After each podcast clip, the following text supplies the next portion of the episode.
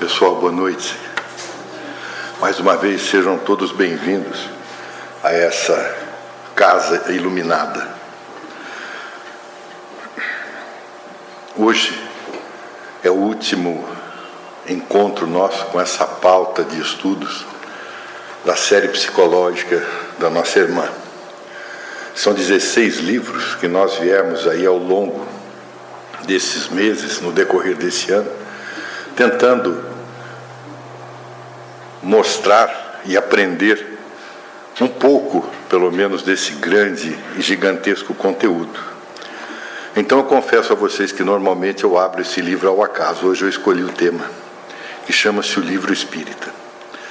Eu estava aqui pensando a respeito de toda a estrutura didática do espiritismo dentro das suas concepções, desde o lançamento do livro dos espíritos e pensando comigo mesmo, disse assim: o livro espírita, nas próximas décadas, servirá de estudos muito aprofundados nas universidades do mundo inteiro.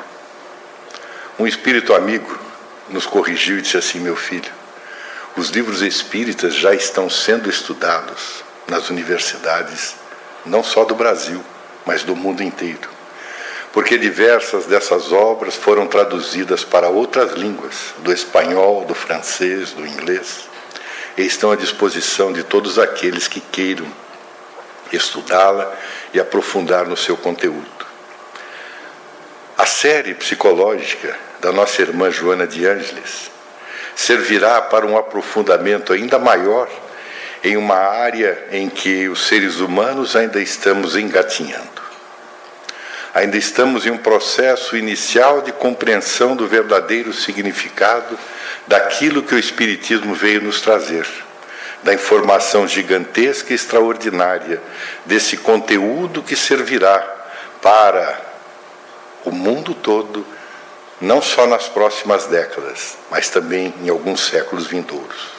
Então aproveitemos e regozijemos-nos pela oportunidade incomum, incomparável de estarmos diante dessa obra gigantesca, assinalada por um conteúdo extraordinário, que ainda teremos muito que assimilá-la. O livro espírita.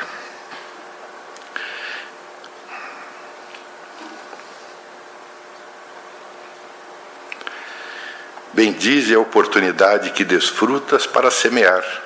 Amanhã será a hora de recolher Valoriza a bênção da vida física no caminho da tua imortalidade. Recorda-te de que carne é oportunidade breve. Logo mais, retornarás ao mundo espiritual sem que o esperes, talvez. O corpo é concessão de Deus para o espírito aprender e agir, valorizando os recursos disponíveis. A morte é prestação de contas, exame das lições. O trabalho do bem é a salvadora diretriz. Aproveitar a dádiva do tempo na primavera dos ensejos de hoje é dever que não pode ser adiado. Amanhã, possivelmente o sol do desespero ou o frio glacial dos desencantos não mais propiciem o clima espiritual para a vitualização dos teus compromissos, enquanto te demoras na veste física. Agora, fulgura no caminho a luz da ocasião própria. Depois, talvez, a saúde não mais te ajude, a esperança não te fortaleça e o cansaço não te enseja oportunidade. No momento, a doutrina espírita te desperta e convida em louvor à vida eterna e à eterna sabedoria que representa. Falando de que a terra é paisagem para o serviço honrado, recorda de que te retornarás à pátria conduzindo as realizações que te digam respeito. Abre o coração à mensagem da vida imperecível e utiliza os tesouros que o Espiritismo te concede para a felicidade geral. Hoje segues no rumo da bendita plantação e os corações angustiados aguardam a valiosa concessão da fé. Espalhe a luz que te clareie os passos, ajudando indiscriminadamente. É necessário dares a fé que te liberta e glorifica o asilo da tua acolhida, favorecendo aqueles que ainda não a receberam. Nesse sentido, recorda-te do livro espírita, oferece-lhe agasalho no coração e deles receberá o calor da alegria para a vida. O ensinamento edificante é bênção em qualquer lugar. Uma lição espírita é luz no caminho. Se não fores compreendido, aprende a perdoar. Se óbices se levantarem, impedindo a realização dos objetivos, procure entender a luta e beneficiar-te com ela. Onde apareçam os pródromos da doutrina espírita, aí surgem as mãos de Jesus servindo e ajudando. Descobrirás desse modo, no Espiritismo, a caridade como alma da vida, tudo vitalizando. Nesse sentido, o pão para o estômago e o agasalho para a nudez expressam socorros imediatos, enquanto a palavra luminosa, nascida no coração do Mestre e transmitida pelo livro espírita, é pão duradouro e eterna semente de amor. Uma carta espírita consola, uma lição espírita esclarece, um socorro espírita ilumina, um livro espírita liberta e conduz. Foi por essa razão que, honrando o livro nobre e construtivo, o Espírito de Verdade preconizou: Espíritas, amai-vos, este é o primeiro ensinamento, instruí-vos, este é o segundo, afirmando peremptório: Jesus é o vencedor do mal, sede os vencedores da impiedade. Honra o livro espírita e difunde-o com teu carinho pelo bem, e contemplarás logo amanhã a gleba terrena vestida de esperanças, a sombra consoladora do Espiritismo, em cujo seio as almas encontrarão repouso para todas as fadigas. Que nos abençoe Jesus, o Espírito de verdade. E falando em Espírito de verdade, o nosso tema hoje, como nós havíamos comunicado na nossa última reunião, seria duplo. Nós vamos conversar em primeira mão a respeito de Em Busca da Verdade. E na sequência, depois de um breve café, nós vamos prosseguir com a psicologia da gratidão. Espero que todos tenham trazido papel e lápis, porque hoje tem a nossa prova final. Quando se fala em verdade, há uma busca constante por parte de todos nós. Uma definição muito singela, certa ocasião, eu li que Chico Xavier teria dado da seguinte forma: ele diz que quando Deus criou o mundo, ele nos proporcionou a verdade na forma de um grande espelho. Esse espelho havia se quebrado em diversas partes, em pequenos pedaços. E nós vamos ao largo das nossas reencarnações, ao largo das nossas tentativas de aprendizado, encontrando as pequenas partes desse espelho. E quando nós conseguirmos, sabe-se lá quando, remontarmos todo esse espelho, a verdade estará à nossa disposição. Então não é por outra razão que Jesus teria asseverado de uma forma muito boa: Conhecerás a verdade, e a verdade te libertará. Algumas das histórias que se passam, ou que se passaram durante aquele período em que Jesus esteve encarnado na terra, e como nós vimos lá na estrutura de Jesus e o Evangelho, à luz da psicologia profunda, nossa irmã esclarece que Jesus encarnou uma única vez aqui no nosso planeta. Ele nunca reencarnou, ele só encarnou uma única vez. E nessa única vez que esteve presente, por certo, passou por histórias das mais fascinantes. O espírito Amélia Rodrigues, que sempre citamos como sendo autora, como ela mesma diz, de histórias que são narradas no mundo das causas e que ela teve a oportunidade de transmitir algumas dessas histórias, fala em um momento muito especial quando Jesus se dirigia a uma região e tinha que passar por uma cidade que era conhecida pelos sicários. Os sicários eram aqueles que se utilizavam de uma adaga, era uma adaga pontiaguda que tinha um formato de uma meia-lua, cuja finalidade era atacar principalmente os romanos e matá-los. Então daí surge o nome de sicários na cidade de Sicar. Mas essa cidade tinha uma característica muito especial. Primeiro, ela se localizava na Samaria. E a Samaria, a terra dos samaritanos, era odiada pelos judeus, pelas diversas e mais diversificadas razões étnicas que uniam ou desuniam esses dois povos. Mas na entrada da cidade havia um poço que é, narra-se que havia mais de 300 anos que jorrava água sem parar. Então Jesus parou naquela fonte e sugeriu aos seus apóstolos que entrassem na cidade e que ali trouxessem víveres, porque ele precisava descansar um pouco. Imagina que ele deveria descansar. Na verdade, quando os apóstolos se afastaram, surgiu uma mulher. E naquela época, um judeu conversar com uma mulher já era algo extraordinário. Com uma mulher samaritana era praticamente impossível. E quando ela despeja aquele jarro de barro dentro do poço e recolhe-o, Jesus se vira para ela e diz assim: Mulher, dá-me de beber. E mulher, naquela ocasião, tinha uma conotação muito especial.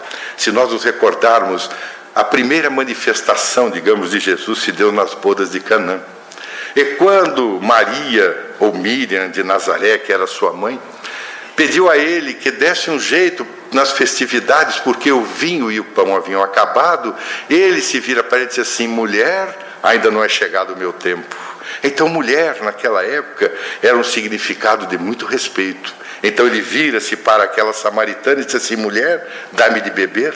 E ela se espanta, porque afinal de contas, ele, um judeu, conversar com ela, ela então lhe dá o que beber. E ele então começa a lhe questionar, começa a fazer algumas perguntas e algumas afirmações, e ela começa a se espantar. Mas diante do seu espanto surgiu algo muito mais profundo. Ela tinha uma dúvida com relação à forma como nós deveríamos amar a Deus ou adorar a Deus. Porque havia dentro dessas disputas étnicas entre os samaritanos e os judeus, uma tese que havia sido levantada há nove séculos anteriores. Na época de Salomão, quando um dos sacerdotes de Jerusalém se desentendeu com aquele grande templo que havia no Monte Moriá e resolveu então erigir um novo templo na Samaria e que esse templo também seria colocado em outro monte. Esse monte chamava-se Garizim. Então aquele sacerdote de origem samaritana dizia que Deus deveria ser adorado no monte Garizim, lá na Samaria e não no monte Moriá em Jerusalém. E isso somente aumentou a cisma entre os judeus e samaritanos. Então Jesus Vira-se para ela e disse assim: Minha filha, em verdade, em verdade eu vos digo que chegará o tempo em que Deus será adorado em espírito e em verdade. Não importa se seja no Monte Moriá, no Monte Garizim, não importa onde. Quando quiseres conversar com Deus, abra teu coração. Conversa com ele. Essa é a grande oportunidade que temos. Narra então Amélia Rodrigues que aquela mulher samaritana ficou tão extasiada com aquela descoberta da verdade que não importava onde Deus seria adorado, ele deveria ser adorado dentro do templo dos nossos corações, dentro do templo de nós mesmos. E a partir de então, com aquela verdade elucidadora, ela passou a ser conhecida como Fotina que era o nome dela, a iluminadora. Então, a descoberta da verdade, a busca da verdade, é essa estrutura extraordinária que todos nós temos à nossa disposição. Porque o Espiritismo veio, a seu tempo, descortinar para nós tudo aquilo que, de, das mais diversas e variadas formas, haviam sido, digamos, enganosas em relação a tudo aquilo que Jesus havia proposto, em relação a todas aquelas propostas filosóficas da antiguidade que nos descortinavam um mundo mais, muito mais profundo. Por isso que Allan Kardec coloca lá na introdução do Evangelho segundo o Espiritismo, que, por exemplo, Sócrates e Platão haviam sido os precursores do cristianismo, porque eles já aventavam as hipóteses que foram reforçadas pelo cristianismo, mas por uma série de razões, muitas delas que são atualmente vinculadas à nossa própria história, nós sabemos que as denominações religiosas, imagina-se que hoje, no nosso mundo, existam mais de 33 mil denominações cristãs esparramadas por todo o nosso planeta. É coisa que não acaba mais. Somente nos Estados Unidos, as estruturas do cristianismo chamado neopentecostal têm mais de 2.700 denominações diferentes. Então nós temos cristianismo de toda espécie.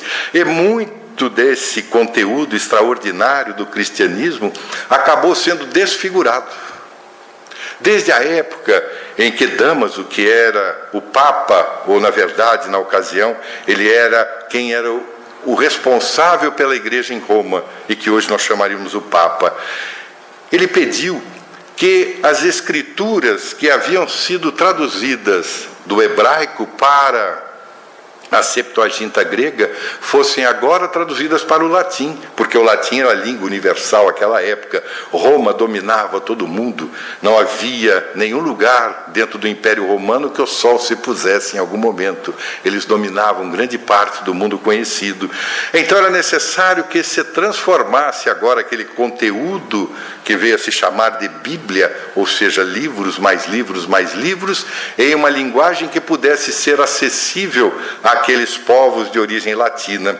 Então surge lá pelo ano 384 a chamada Vulgata Latina. E havia sido Jerônimo, que era um cristão da região da Dalmácia, na Grécia, que foi encarregado de traduzir do grego para o latim.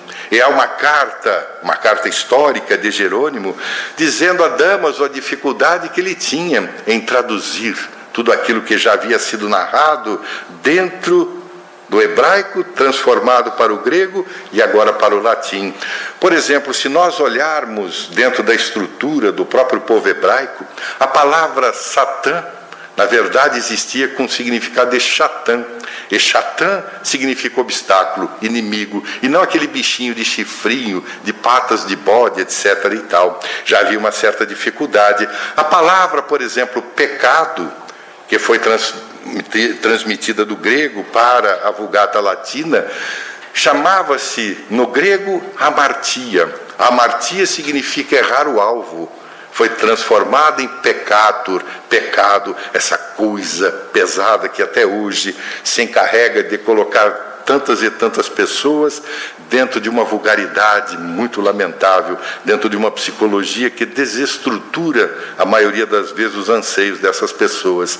Então nós passamos por um período bastante grave até que surge e descortina o livro dos Espíritos com toda essa beleza, esse manancial de conhecimento ou de reconhecimento daquilo que já havia sido ilustrado no passado.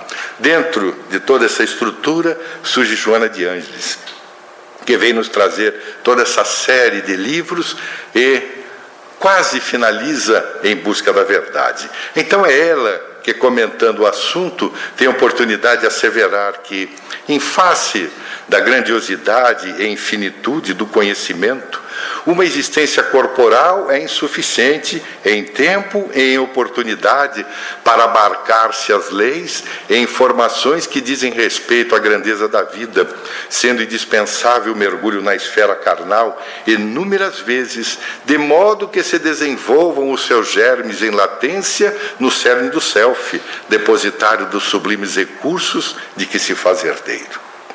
O self, o nosso ser espiritual, o nosso eu principal, o nosso eu profundo, o nome que se queira dar.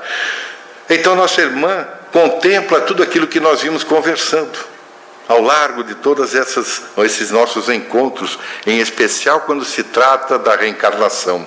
Porque a reencarnação não é uma invenção, digamos assim, do Espiritismo.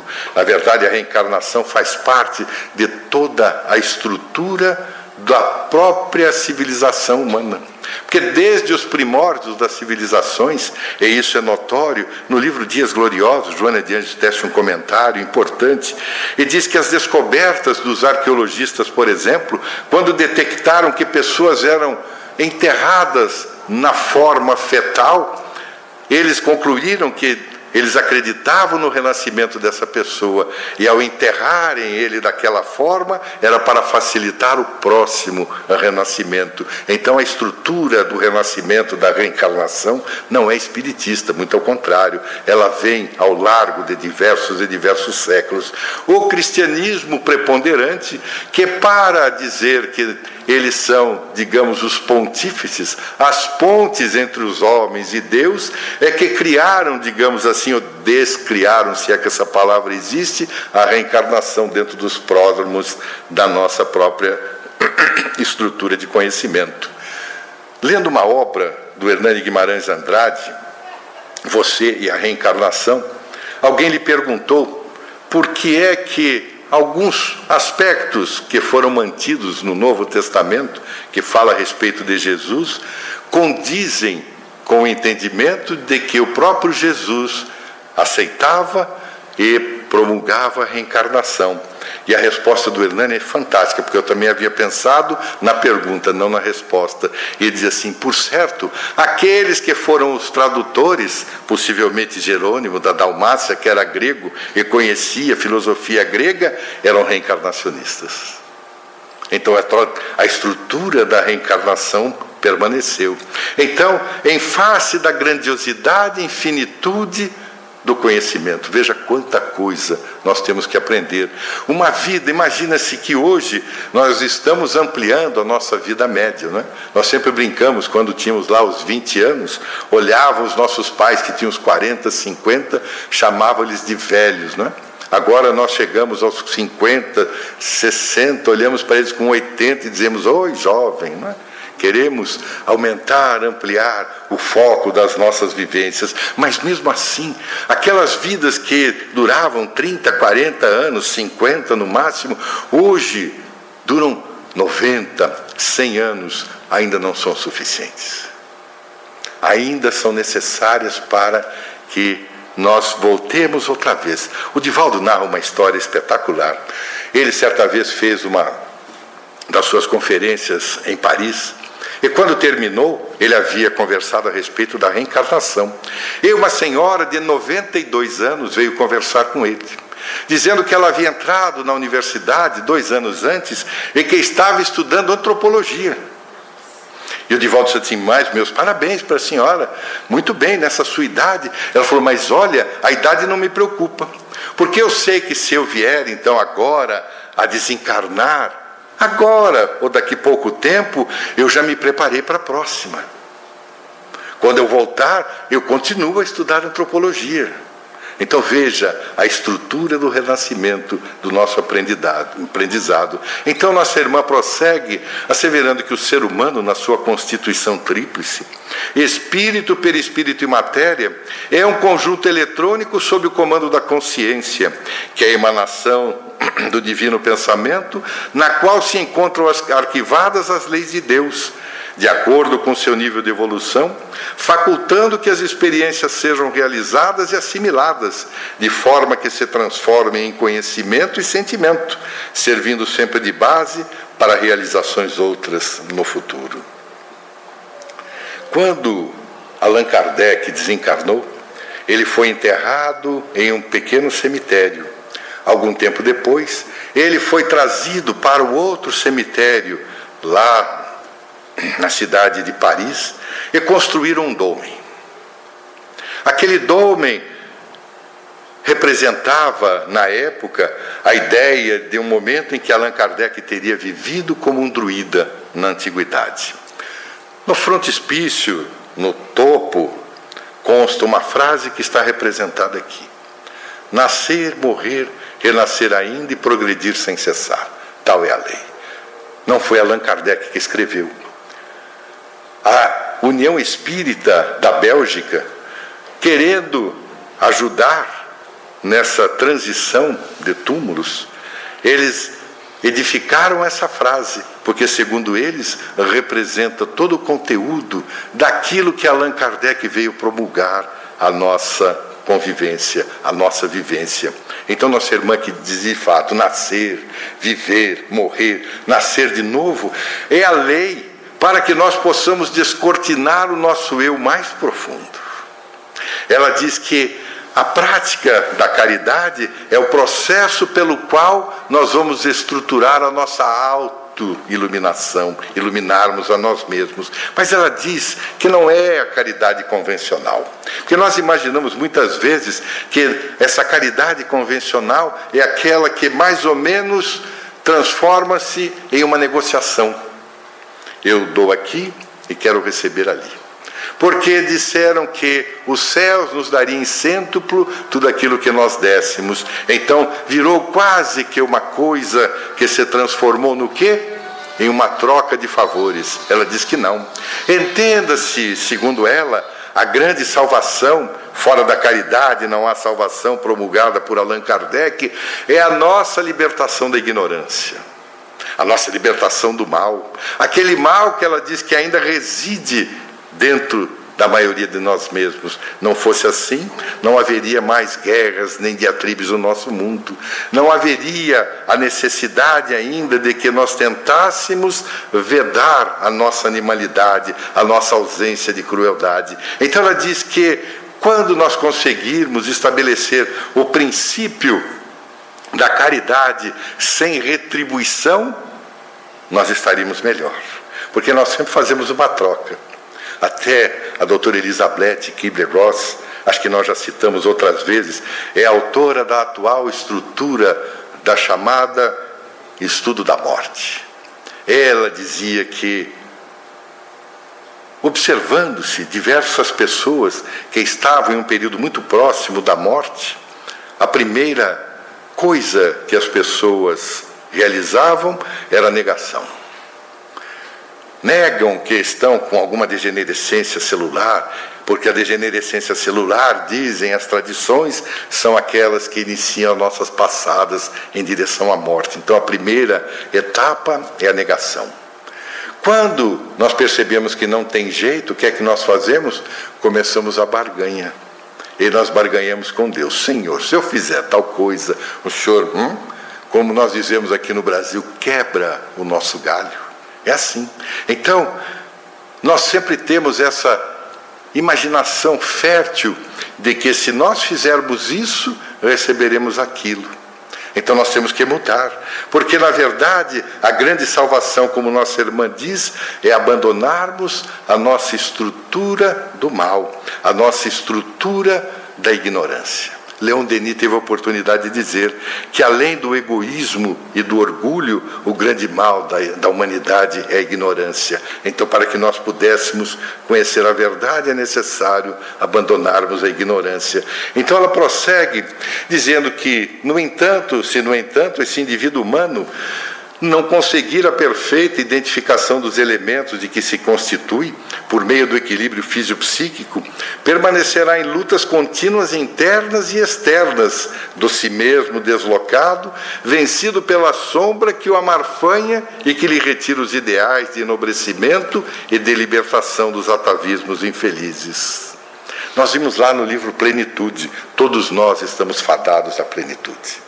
Todos nós estamos em direção ao conhecimento mais profundo e à nossa libertação. Estarmos plenos. Plenos significa abastados, cheios do que? De paz, de tranquilidade.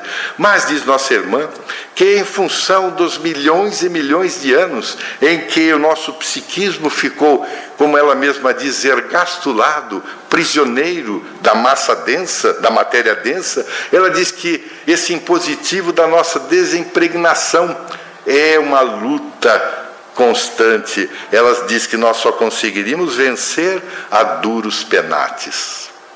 Ou seja, dentro de uma luta espetacular.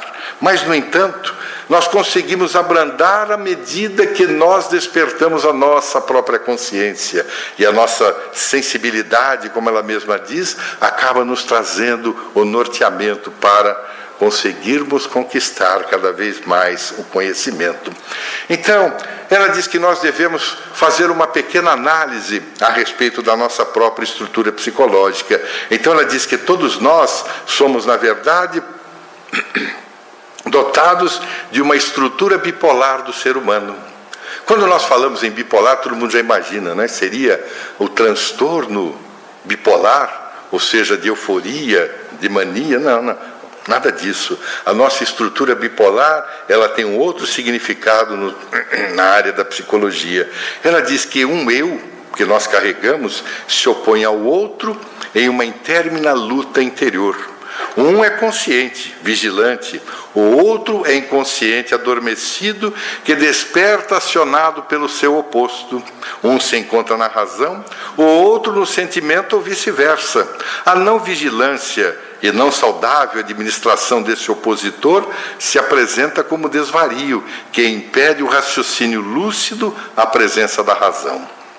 Quando nós conversamos a respeito do despertar do espírito, nós falamos acerca de Roberto Assagioli, que era um psiquiatra de origem italiana e que foi um dos amigos, digamos assim, de Sigmund Freud, elevou a estrutura didática da psicanálise para a Itália. Mas ele começou a aprimorar-se cada vez mais diante das estruturas psicológicas e ele criou uma situação em que nós, segundo ele, seríamos divididos em dois eus: o eu superior e o eu inferior. Nossa irmã faz uma pequena análise, imaginando como se nós traçássemos aquela linha imaginária no diafragma e nos recordássemos da estrutura mitológica do Minotauro. Da cintura para baixo, o animal, da cintura para cima, um ser humano. É mais ou menos o eu superior, que foram chamados também das nossas super personalidades. O eu inferior, as nossas sub personalidades. Daí a nossa estrutura bipolar. É o que o Espiritismo chama das nossas más inclinações, as nossas subpersonalidades, ou então das virtudes, as nossas superpersonalidades. Então o que, que acontece durante as nossas vivências? Nós temos que lembrar que fomos todos criados iguais, simples e ignorantes. Essa duplicidade, na verdade, acaba sendo constituída de uma dicotomia. E uma interfere com a outra. Quando nós conseguirmos superar as subpersonalidades, as nossas más inclinações, pelas nossas superpersonalidades, pelas nossas virtudes, nós estaremos melhorando, galgando aquele ou aquela enorme escada da evolução. Essa problemática, no entanto, faz parte da evolução. Porque, como ela mesma diz, nossa irmã, nós ficamos durante tanto tempo vinculados nas esteiras inferiores e agora nós estamos na esteira nominal, ainda há pouco mais de 200 mil anos, aprendendo um pouquinho mais a respeito de nós mesmos. Então, nossa irmã se recorda que Jung dizia que nós, os seres humanos, nos comportamos como uma mão que não sabe o que a outra faz. É o que Jesus dizia, não é? Não saiba sua mão direita o que faz a esquerda. Então, Jung diz que nós somos como essas mãos. Nós não sabemos o que fazemos. Uma mão não sabe o que a outra faz. Então, se nós nos recordarmos de Stevenson, o escritor inglês, que escreveu O Médico e o Monstro, é a mesma estrutura psicológica, o Dr. Jekyll and Hyde. Era o médico e o monstro. Então nós vemos que essa dicotomia psicológica, como chama a nossa irmã, permanece dentro de nós, no nosso desenvolvimento emocional e no nosso desenvolvimento espiritual. Basta ver as nossas reações. Porque na maioria das vezes nós reagimos em detrimento de agirmos. Então, alguma coisa nos acontece, já soltamos aquela aqueles verbetes tradicionais, ou indicamos alguns gestos que são tradicionais aí no nosso planeta. Então veja o que, que é é a estrutura bipolar que todos nós estamos carregando. Há uma obra sui generis do Dr. Alírio de Cerqueira Filho que vale a pena ser estudada, que ele fala a respeito de Jesus e a psicologia também profunda. E quando ele narra que nós temos que buscar vencer a nós mesmos. Vencer as nossas fraquezas, as nossas más inclinações. Mas isso passa por uma série de procedimentos que começa com a percepção. Porque nós temos que perceber qual é aquela nossa má inclinação, aquele movimento egóico, como ele chama, que acaba nos trazendo os infortúnios. Então, a percepção é a primeira coisa. Temos que perceber o que mais nos incomoda. Mas se nós tivermos alguns incômodos, temos que começar pelo mais fácil. Porque se começar pelo mais difícil, nós acabamos desistindo. Porque como é difícil e nós sabemos a dificuldade, nós desistimos. Então começa pelo mais fácil. E o mais fácil é sempre aquele que nos atormenta mais vezes. Sempre falamos a respeito da raiva. Todo mundo sente raiva em algum momento do dia ou em muitos momentos do dia. Então eu sempre sugiro, que eu também sou um cidadão meio raivoso. Então eu tento controlar a raiva. Não vou dizer que eu consigo, estou ainda a muitos patamares de conquista. Mas são formas de nós aprendermos, porque depois, na consequência de nós analisarmos, de nós refletirmos, de decidirmos, nós temos que agir em função da nossa má inclinação. E essa ação se dá durante um processo bastante largo, desde o momento em que nós percebemos que vamos ficar raivosos, estamos reagindo até aquele momento em que nem sequer a raiva nos incomode mais. Então é um processo de muito trabalho. Então, de Joana de Anges, que a grande luta do ego com o self. O ego, que é aquela estrutura que nós já dissemos, é uma estrutura de defesa que nós temos. Então ela diz assumir-se a realidade do que se é, administrando pela educação fonte geradora dos valores edificantes e enobrecedores, os impulsos do desejo e do prazer, transformando-o em emoções de bem-estar e alegria, saindo da área das sensações dominantes, que constitui maneira edificante para diminuir a luta existente entre os dois arquétipos básicos da vida humana, do ego e do self. Então, diz ela que aceitar-se com naturalidade esses dois opostos é um recurso salutar, diz ela que é até terapêutico, porque aí nós conseguimos melhor contribuir para a nossa própria harmonia, a harmonia entre os litigantes, como ela chama, entre o ego e o self, entre a nossa estrutura de defesa, que às vezes é impermeável às nossas superpersonalidades e permite às nossas subpersonalidades se manifestarem como um sistema de defesa. Então, cuidado que temos que ter. Então, Jesus, ele se utilizava dos chamados símbolos dentro daqueles arquétipos que podiam ser naquela época compreendido por alguns dos seus seguidores. Era notório que Jesus falava através de parábolas. E a palavra parábola vem do grego que significa para boleim, que é colocar lado a lado, fazer comparações, estabelecer metáforas. E Jesus era extraordinário nessa capacidade de contar histórias. Júlio César de Melo e Souza, que já contamos diversas vezes parte de suas histórias, que nós o conhecemos por Malbataan, ele diz que a arte de contar história deva ser talvez a maior de todas as artes. E Jesus era um artista incomparável, quando ele vivendo, como diz nossa irmã, em épocas atemporais, ele conseguiu sedimentar com as suas parábolas ensinamentos que permaneceriam até o futuro das nossas vidas como memoráveis ensinamentos.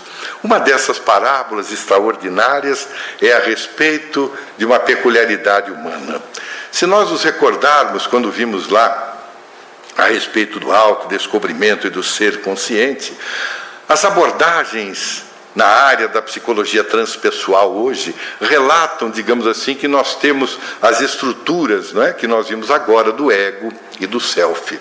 O self é aquele ser ali, o ser essencial, aquele que estaria dentro dessa estrutura do psiquismo, como sendo permeado pela energética do amor. É onde nós fomos criados à imagem e semelhança de Deus. Se Deus é o amor, nós somos o amor. Esse é o self, é a nossa essência, é o nosso ser espiritual.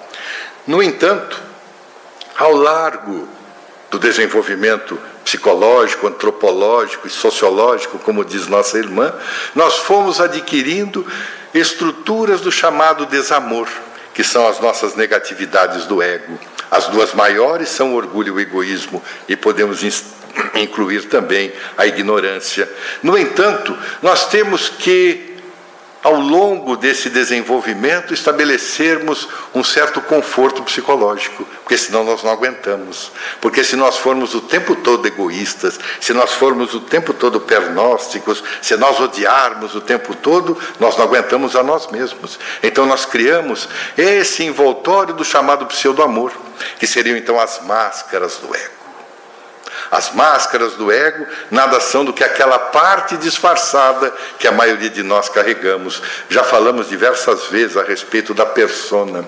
Toda vez que nós reencarnamos, nós encetamos para nós mesmos uma máscara, uma nova persona, uma nova personalidade. E aí o que acontece? Nós conseguimos mascarar as nossas dificuldades.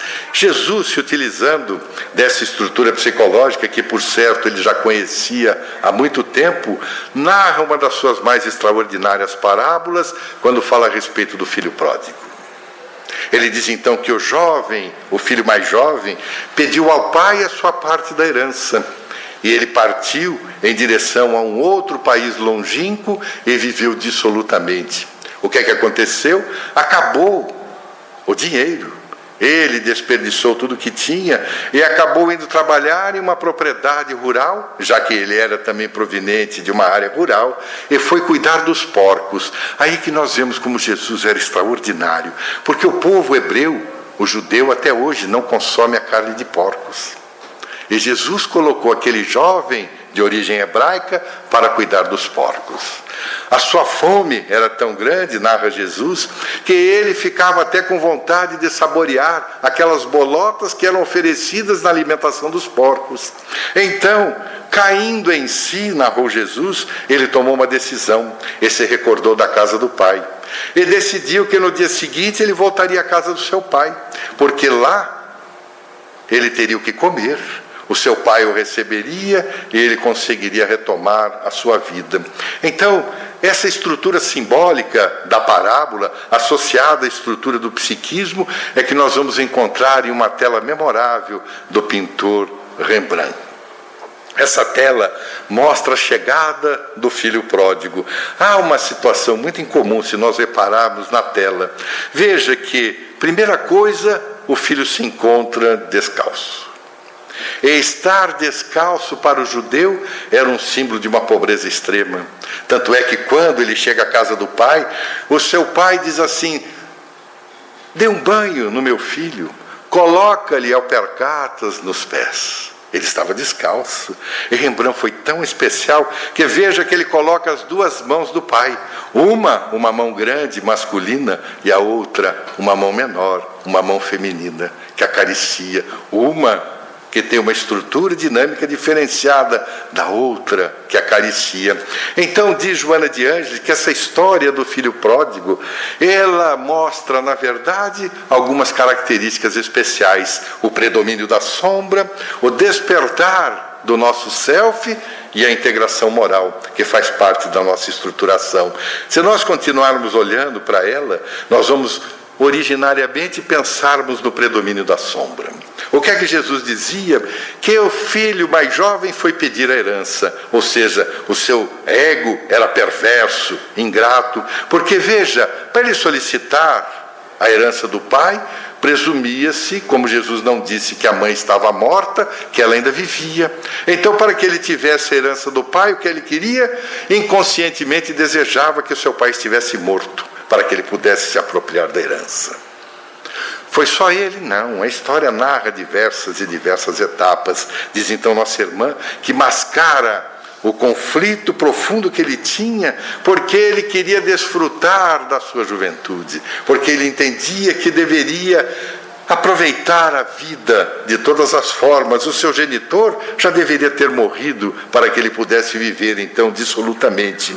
A nossa irmã diz que todo conflito carrega uma carga, uma tensão alta de nervosismo que é devastadora para todos nós. Então nós temos que dar um jeito de nos livrarmos dela. Então, deixando-se, como ela diz, exaurir pelas ambições, o que é que ele fez? Ele levianamente foi surpreendido depois de um pouco, de que forma? Foi levado à fome perdeu tudo que tinha, foi levado a um desgosto muito profundo, estava desgastado, então estava com uma culpa muito grande. O que é que ele fez? Resolveu então cair em si. Cair em si é um dos fatos mais extraordinários que nós temos. Emmanuel, no livro Fonte Viva, ele fala a respeito desse momento muito peculiar, como por exemplo, quando Miriam de Migdol Miriam ou Maria de Magdala, quando ela conversou com Jesus, abandonou aquela vida em que ela se permitia ser enganada e enganar pela luxúria do sexo e caindo em si, tornou uma grande desenvolvedora do cristianismo. Fala a respeito de Simão Barjonas, que depois de negar Jesus por três vezes, caindo em si, tornou-se o autor da primeira casa de caridade cristã no mundo, a Casa do Caminho. E se recorda também de Saulo de Tarso, que transformou-se em Paulo de Tarso, o pequeno, e que nas portas de Damasco, depois de conversar com Jesus, ele caindo em si, transformou-se no grande vexilário do cristianismo. Então, diz nossa irmã, que sempre é imperioso nós retornarmos às origens. E o que é que é retornar às origens?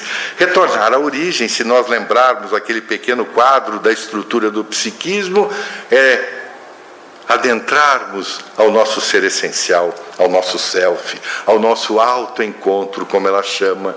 O cuidado que nós temos que ter é para atravessarmos as camadas da máscara e do ego, para que as negatividades não nos incomodem tanto mais. Mas ela prossegue que depois do predomínio da sombra, nós temos então que perceber a respeito do despertar do self. Mas o que é, que é o despertar do self? Vamos imaginar o filho mais velho. O que é que o filho mais velho fazia? Ele submeteu-se ao seu pai o tempo todo. Ele não se afastou, ali ele permaneceu. Quando seu irmão chegou, o que é que ele fez? Revoltou-se. Virou-se contra o seu pai. Ele disse assim: Eu sempre estive ao seu lado, mas o Senhor nunca me deu nem um cabrito magro para que eu pudesse celebrar com meus amigos. Enquanto esse irmão que viveu dissolutamente, o que é que ele fez? O Senhor dá um boi para felicitar. Então, aquele irmão mais velho, na verdade, ele era corroído pelo ciúme. Então diz nossa irmã que o ciúme é uma terrível chaga do ego que acaba nos consumindo e que é uma purulência emocional extraordinária.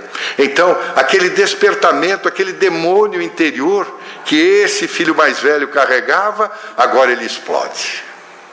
Ele explode é uma oportunidade incomparável, diz ela, de ele cair em si também.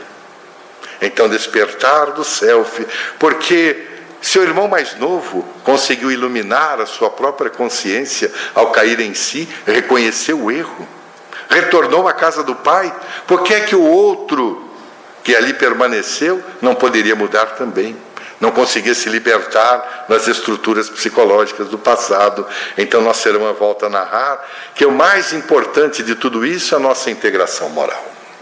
Porque ela diz que esses símbolos arquetípicos que são contidos nessa parábola acabam trazendo para nós a informação necessária para o desenvolvimento da nossa maturidade psicológica. Mas como é que nós vamos adquirir a maturidade psicológica? Simples. Nós vivemos muitas vezes dissociados nos turbilhões dos nossos conflitos, nos turbilhões das nossas más inclinações, das nossas subpersonalidades. E porque nós vivemos envolvidas nelas, nós desconhecemos muitas vezes a luta que devemos empenhar para vencê-las. Porque nas superpersonalidades estão ali contidas todas as características do ser essencial, todas as características positivas que estão ao nosso alcance.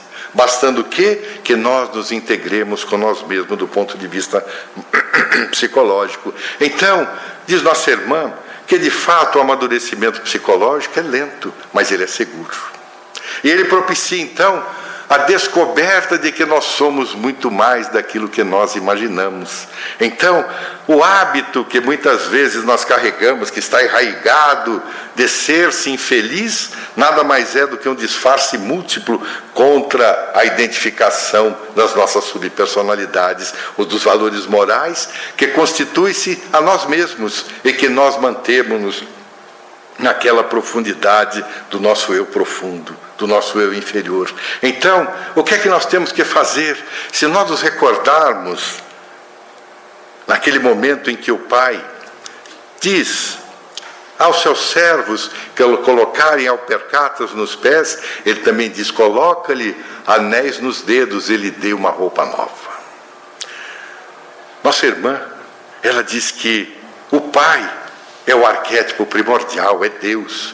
E aquele pai faz o papel de Deus. E quando ele recomenda que coloquem sobre o filho uma roupa nova, é quando ele nos propõe uma volta ao proscênio terrestre, a uma nova reencarnação. E a roupa nova que nós recebemos é a túnica da dignidade a oportunidade incomparável de uma nova reencarnação.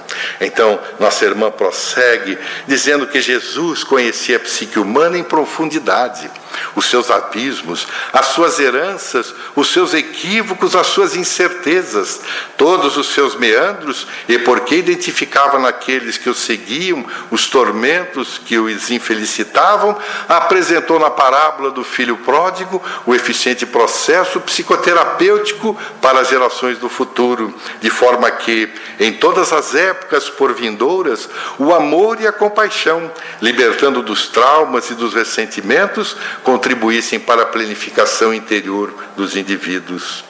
Então, diz nossa irmã, que a integração desses valores morais das nossas super personalidades é o resultado do esforço que é realizado pela nossa consciência profunda, pelo nosso self, pelo nosso ser essencial, dando dignidade às nossas próprias vidas. Então, quando nós olhamos para toda essa estrutura extraordinária dentro da qual nós estamos envolvidas, nós somos obrigados a nos recordar lá do início, quando falamos a respeito do Espiritismo. E tem um personagem que nós consideramos como sendo um dos principais. O principal é Jesus, o Espírito de verdade. O segundo é aquele que teve a oportunidade de ser o ínclito codificador severo, austero, cético desde os primeiros momentos, quando foi convidado pelo Sr. Fortier, um amigo de longa data, e que era um pesquisador na área da espiritualidade, para que fosse visitar na casa da senhora Planimeson as mesas que giravam e davam respostas às perguntas que eles faziam, ele foi lá Hipólite Leon Denizar Rivaio, professor de gramática, geografia, aritmética, era dotado de uma particular capacidade de falar seis línguas diferentes, além do francês, que era sua língua mater. Então, começou a perceber que não era possível que uma mesa desse uma resposta inteligente a uma pergunta inteligente. Então, concluiu que por trás daquela mesa deveria haver uma inteligência. E quando concebeu que havia uma inteligência, começou a ampliar a sua conceituação, o seu conhecimento, e até que naquele 18 de abril de 1857 lançou a todos nós aquele livro magnífico, o Livro dos Espíritos, que naquela ocasião constava de 501 questões. Era uma obra tão extraordinária que Dr. Silvino Canuto de Abreu narra que aquele dia havia sido de fato especial, tratava-se de um sábado, e logo pela manhã ele narra que crianças brincavam com as suas babás lá no Palais Royal, dentro, no miolo da cidade de Paris, de frente a uma galeria d'Orléans, onde dentro dela estava instalada uma livraria, a livraria Danti.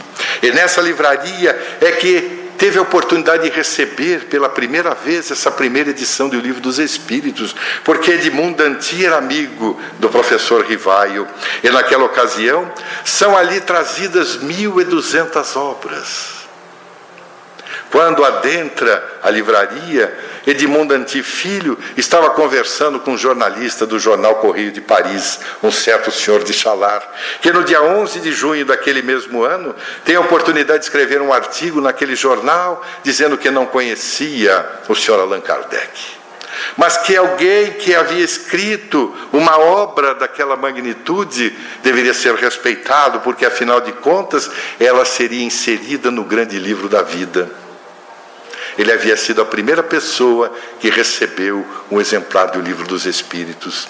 Naquela noite de 18 de abril, prossegue o doutor Canuto de Abreu, dizendo que Allan Kardec recebeu em seu pequeno apartamento algumas pessoas, eram aproximadas 20 pessoas nessa data, estavam lá, jovens, as jovens meninas que haviam servido como intérpretes, como médiums daquela obra magistral, a jovem, as duas jovens Budê, a jovem Jafé, a jovem Carlotti, todas elas, as quatro meninas, estavam presentes. Então começa aquele diálogo extraordinário. Comenta-se, afinal de contas, a obra não deveria chamar-se Religião dos Espíritos? E o professor Rivaio diz: não, não poderíamos, porque necessitávamos da aprovação de Napoleão III. Então resolvemos escrever o título da obra como sendo o livro dos Espíritos, no que conclui o Sr. Fortier, porque de fato é dos Espíritos. Então, terminada aquela reunião, nós vamos encontrar agora o professor Rivaio lá na sua grande escrivaninha e começa a escrever naquele seu caderno antigo alguma das suas memórias. E lá no final, ele diz assim: mais de 100 exemplares de O Livro dos Espíritos já se foram nesse primeiro dia doados ou vendidos. Cada volume será um grão de vida nova lançado ao coração de um homem velho. Se algumas sementes caírem em corações maduros, haverá por certo gloriosas ressurreições. Mil e duzentas sementes da verdade serão lançadas no terreno da opinião. Se só uma frondejar, nosso esforço não foi em vão. Em busca da verdade. Se só uma frondejar. Hoje, nós temos mais de 40 milhões de edições de livros editados do Livro dos Espíritos, distribuídos em diversas línguas, todas elas contendo essa estrutura extraordinária e que nos leva a compreender por que Jesus é tido ali como sendo o grande guia e modelo da humanidade na questão 625 porque afinal de contas ele já nos havia proposto: conhecereis a verdade, a verdade vos libertará. Agora eu vou libertar vocês por uns 10 minutinhos. Nós vamos ali tomar um pequeno café, um pequeno intervalo e depois nós vamos para a nossa prova por escrito.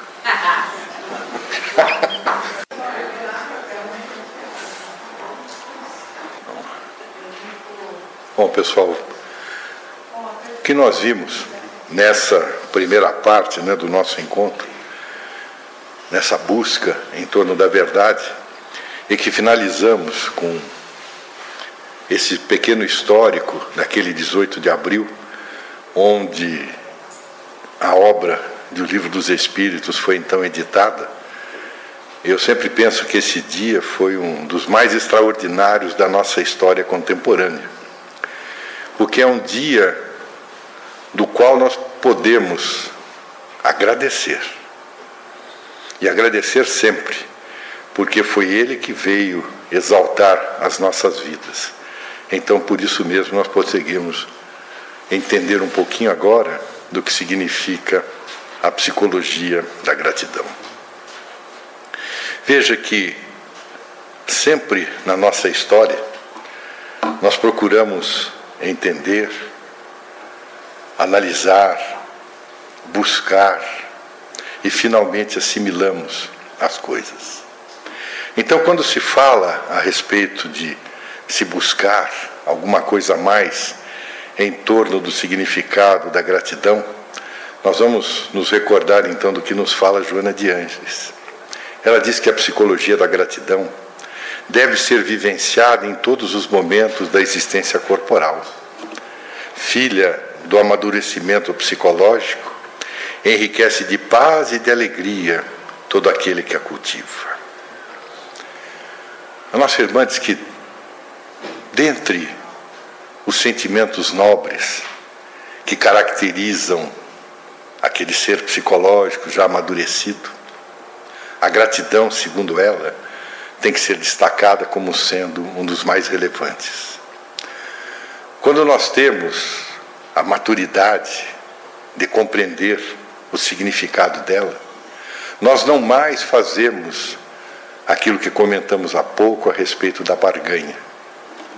Não importa a forma como ela se apresente. Não importa o que nos aconteça. Não importa aquilo que façamos, aquilo que deixamos de fazer, aquilo que esperamos que aconteça e aquilo que de fato não acontece. Então, nossa irmã diz que todo aquele que é grato, que compreende o significado da gratidão real, goza de saúde física, emocional e psíquica, porque sente alegria de viver, compartilha de todas as coisas, é membro atuante na organização social, é criativo, é jubiloso.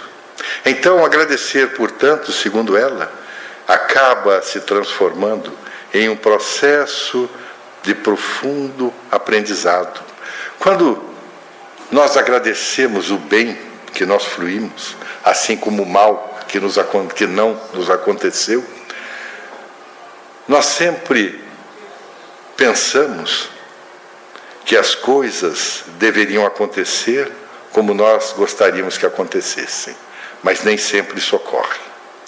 E quando isso não ocorre, e na maioria das vezes é exatamente esse tipo de acontecimento que faz parte das nossas vidas, nós nunca nos lembramos de agradecer. Nós agradecemos aquilo que recebemos, nunca nos recordamos de agradecer aquilo que nós não recebemos. Então, diz nossa irmã, que nós temos que ser grato pelo bem que te chega. E ela nos recorda do livro de Jó. Se nós nos recordarmos da mitologia, que grande parte do Antigo Testamento é mitológico, foi escrito por aqueles que eram médiums, entre aspas, e que de alguma forma retratavam ali as ocorrências descritas na história do povo hebreu. O Antigo Testamento nada mais é do que a redação da história do povo hebreu. Se nós buscarmos um pouco mais, isso eu ouvi uma vez em uma palestra do Divaldo, que foi corroborado pelo Herculano Pires, fazendo uma análise em torno da estrutura histórica da Bíblia. Nós vamos lembrar que na primeira diáspora do povo hebreu, ela foi causada por Nabucodonosor, que era o, o rei do que hoje seria o Irã, da antiga Pérsia, da antiga Mesopotâmia e tudo mais. Quando ele deslocou o povo hebreu para a sua região, ele queimou todos os livros, queimou todo o histórico do povo hebreu. No entanto, ele não podia prever que a Pérsia desenvolveria um grande general, que era Ciro. E nós já citamos Ciro aqui em outras ocasiões, quando ele venceu Creso, o rei da Lídia. Ele também venceu Nabucodonosor. E como era um extraordinário general, ele resolveu conceder a liberdade religiosa de volta ao povo hebreu. Porque até então eles deveriam seguir o chamado zoroastrismo que era oriundo de Zoroastro, cuja estrutura teológica era baseada na estrutura teológica dos antigos hindus, da existência do bem e do mal, Osman, Orman e Arimã. Osmud e Arimã, desculpe, que está inclusive narrada na introdução do livro Céu e Inferno por Allan Kardec. Essa estrutura do bem e o mal, representada então por Osmud e Arimã, acabou criando, queiramos ou não, parte integrante da história do povo hebreu, porque até então não fazia parte. Então, a história narra, e isso ouvimos mais uma vez de Edivaldo Franco, dizendo que Esdras, de memória, reescreveu o Pentateuco mosaico. Desde a Gênese, Números, Deuteronômio, Levitício, etc., de memória. Então, começaram a aparecer as inserções. As inserções do bem e do mal, do Satanás, que nós comentamos há pouco também, do Satã, que nada mais é do que o inimigo, o obstáculo, está na obra Impermanência e Imortalidade do Carlos Juliano Pastorino. Então, a mitologia faz parte da estrutura didática, digamos assim, do Velho Testamento. E uma dessas mitologias apresenta-se na forma de Jó. O que, que acontecia com Jó? Jó era ali retratado como sendo uma pessoa temente a Deus, porque todo mundo no Velho Testamento é temente a Deus. No Novo Testamento, Jesus nos orienta a amarmos a Deus. Mas no primeiro nós temos que temer mesmo, porque era um Deus que matava um monte de gente em detrimento de outros. Enfim, o que, que acontece com Jó? Por alguma razão, associado agora a Satanás, Deus resolve então que Jó deveria perder tudo, os seus filhos, as suas propriedades e tudo mais que lhe aconteceu. O que é que aconteceu com ele? Ele aceita a imposição de Deus. Por que algumas vezes as pessoas perguntam por que sofrem aqueles que têm uma conduta correta e bondosa? Por que sofrem aqueles que são bons? Por que, que alguns são premiados e outros não? Por que, que as pessoas sofrem? Um rabino de origem judaica, que acabou sendo um dos grandes rabinos da sinagoga em Nova York, eu não me recordo o seu nome no presente, escreveu uma obra que tornou-se um best-seller, porque coisas, coisas ruins acontecem às pessoas boas a obra vendeu barbaridade. Porque todos imaginamos que nós somos muito bons e as coisas acontecem para nós de ruim. Por que, que as coisas acontecem ruins para aquelas pessoas que são boas? Numa obra do Espírito Amélia Rodrigues, comentando a respeito dessa grande proposta renovadora da reencarnação, ela narra alguns dos diálogos de Jesus com seus apóstolos. Então, essa questão é formalizada desde os primórdios. Por que, que alguns que parecem, aparentam ser bons, sofrem? E a resposta, porque eles são aqueles que foram os maus no passado. Estão agora espiando, estão agora se renovando para que possam crescer. Então, nós temos que ser gratos pelo bem que nos chega porque nós nunca sabemos o que nos aguarda. Mas se nós somos gratos pelo bem que nos chega, nós temos que ser gratos também pelo mal que te chega. Quando alguém consegue a experiência da gratulação, mesmo de referência aos insucessos, que podem ser considerados como experiências que ensinam a agir com responsabilidade e retidão, alcança o patamar em que esta deve ser vivida. São os resignados. Resignação, diz aí, não é uma atitude de passividade. Nada produzem diante de sofrimento estagnação. É ter consciência. Porque algumas coisas às vezes nos acontecem e nós somos ingratos. E nós reclamamos inicialmente com o maior bode expiatório da humanidade. Deus, por que é que fizestes isso comigo? Quando não é Deus, é Jesus. Quando não é Deus nem Jesus, agora são os Espíritos. Doutor Bezerra de Menezes, eu pedi tanto para o senhor e o senhor não conseguiu. O senhor não conseguiu me ajudar não conseguiu resolver meu problema. Lembra do Chico? Já contei a história. Que estava tão mal, tão mal, que concluiu que deveria morrer naquele dia. Ele tinha, na época, cinquenta e poucos anos. Sentou-se no degrau que dava para o quintal da casa da sua irmã, Maria, e começou a pensar que aquele deveria ser o dia da sua desencarnação. Então lhe apareceu Emmanuel. E ele então disse a Emmanuel: Tinha certeza que você vinha hoje, porque hoje eu vou morrer, não é?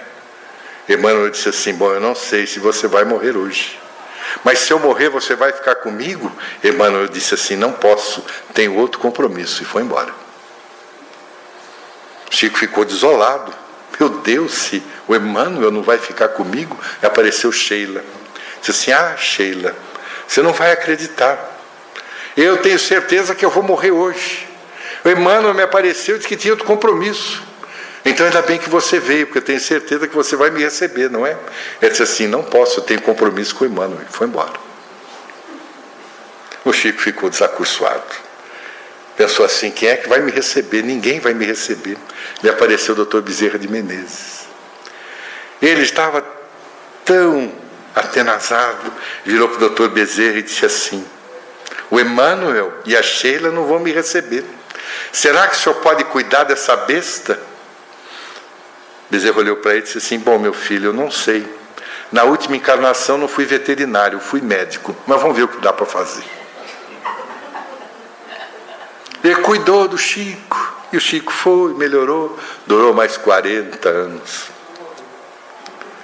Sempre uma grande problemática de saúde, nos olhos, nas costas, tomava 25 dragas de remédio por dia. Ser grato pelo mal que te chega. Mas também ser grato pelo mal que não te chega. Surge a necessidade da gratidão, não apenas em relação ao que se recebe, mas, sobretudo, pelo que é possível oferecer-se, participando do espetáculo da vida em sociedade na condição de membro atuante e não de parasita prejudicial. Ser grato por aquilo que não nos acontece. Então, nossa irmã diz que a gratidão é a assinatura de Deus colocada na sua obra. Quando se enraiza no sentimento humano, logra proporcionar harmonia interna, liberação de conflitos, saúde emocional, por luzir como estrela na imensidão sideral.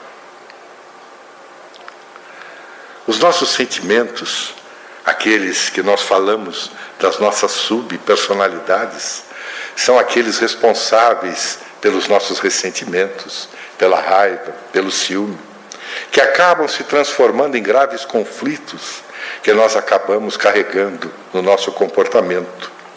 Quando nós adquirimos o hábito de agradecer de, nosso, de nossa irmã, esses chamados morbos emocionais, esse nosso eu inferior, acaba sendo mudado. Tudo aquilo que nós sentimos, o mal, a vingança, a inveja, começa a se transformar em alegria de ser-se. Porque ela diz que a gratidão proporciona a oportunidade de verificarmos a pequenez daquele que nos ofende, a pequenez da jactência, a pequenez da perversidade, a fragilidade de todos nós. Então, ela diz que quando nós aprendemos que a gratidão de fato é a assinatura de Deus colocada na sua obra, que somos todos nós. Uma emoção de tranquilidade, diz nossa irmã, preenche todos os espaços íntimos dentro de nós, dentro do nosso self, e permite então que todas as nossas superpersonalidades se desenvolvam de maneira harmônica. Então ela vai mais longe e diz que à medida que os sentimentos superiores da alegria, da gratidão, apossam-se do indivíduo, curam-se os males que o afligem no longo percurso da imaturidade psicológica, libertando-os dos conflitos que deterioram o comportamento.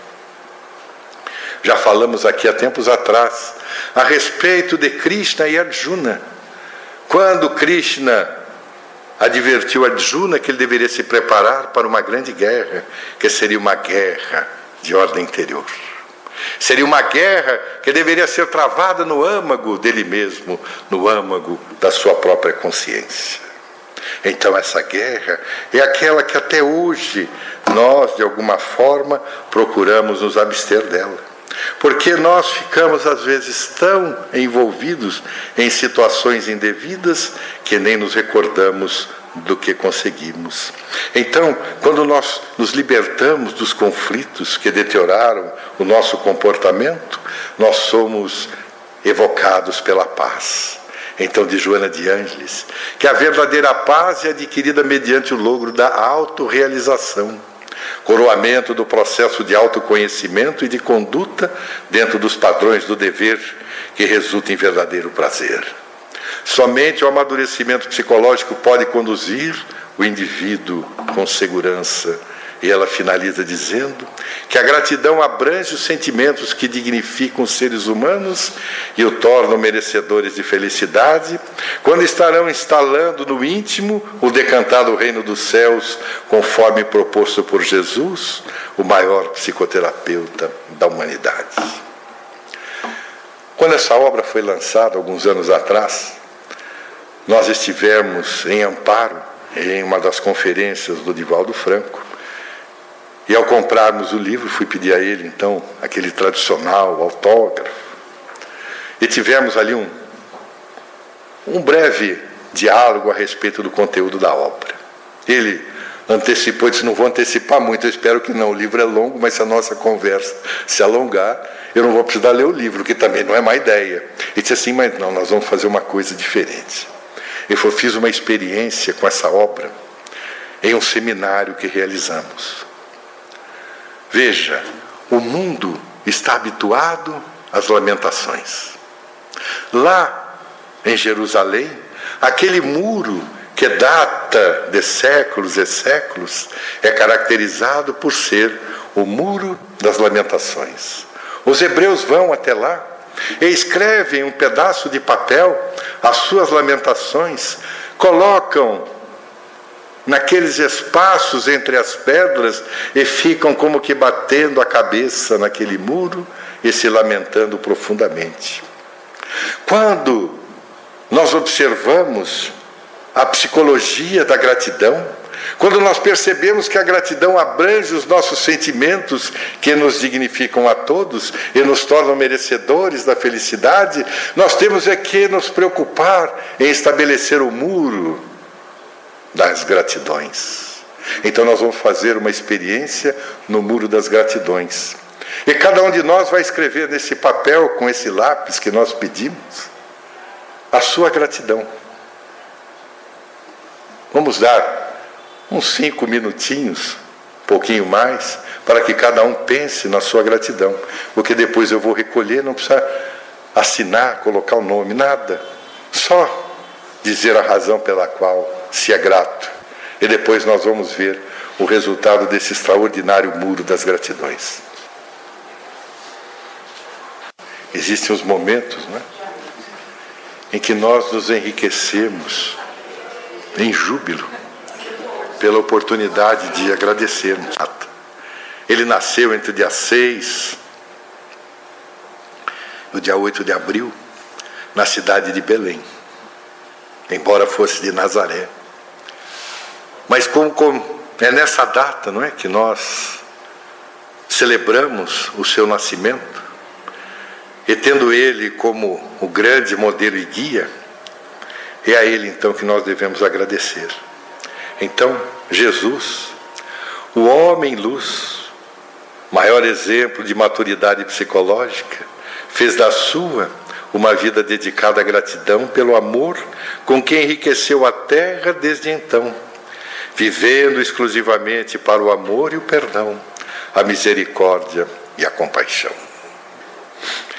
Então, ao finalizarmos esse nosso trabalho, ao longo desses meses, dessas 16 obras, desse conteúdo extraordinário, que nos faz ainda mais agradecermos pela oportunidade de vivenciarmos essa doutrina renovadora, essa doutrina que abraçamos nessa encarnação, em que Deus nos permitiu novamente vestirmos a túnica da dignidade.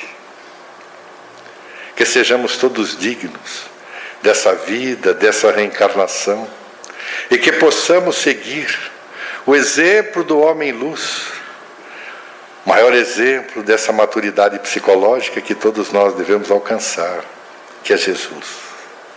Então, que o Mestre querido esteja sempre junto de nós, que os seus ensinamentos estejam sempre guardados nos nossos corações, que a sua proposta renovadora de vida permita-nos jamais, jamais perdermos a alegria de viver.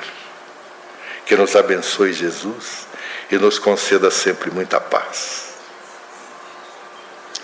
Muita paz a todos. Muito obrigado por pela dedicação, a minha gratidão a todos vocês, pela dedicação ao longo desses meses, da paciência em escutarem aquilo que nós pudermos trazer, que é uma minúscula parte de todas essas obras. Nós chamamos que é um resumo resumidíssimo daquilo que podíamos trazer. As obras são muito superiores a tudo aquilo que pudemos trazer. Então, que Jesus nos abençoe, que a nossa irmã, que oferece a todos nós a sua gratidão nesse momento, pelo nosso empenho em, através dessa obra que ela, com tanta humildade, nos ofereceu ao largo desses anos, nas experiências de ordem pessoal, em que ela pôde nos transmitir um parco ou uma pequena parte daquele conhecimento que está à disposição no mundo, que está à disposição de todos nós que nos empenhemos para mudarmos as nossas próprias vivências. Que a nossa maturidade psicológica possa ser uma resultante de tudo aquilo que vivenciamos nesses momentos, de tudo aquilo que buscamos aprender, e que esse manancial de amor, que foi exarado pelo homem-luz, o maior psicoterapeuta que a Terra já viu, possa nos auxiliar ao longo das nossas caminhadas, para que elas possam ser plenas de amor, de caridade e que nunca cesse o nosso entusiasmo pela vida. Servidora, humílima e paternal. Joana de Ângeles. Muita paz a todos.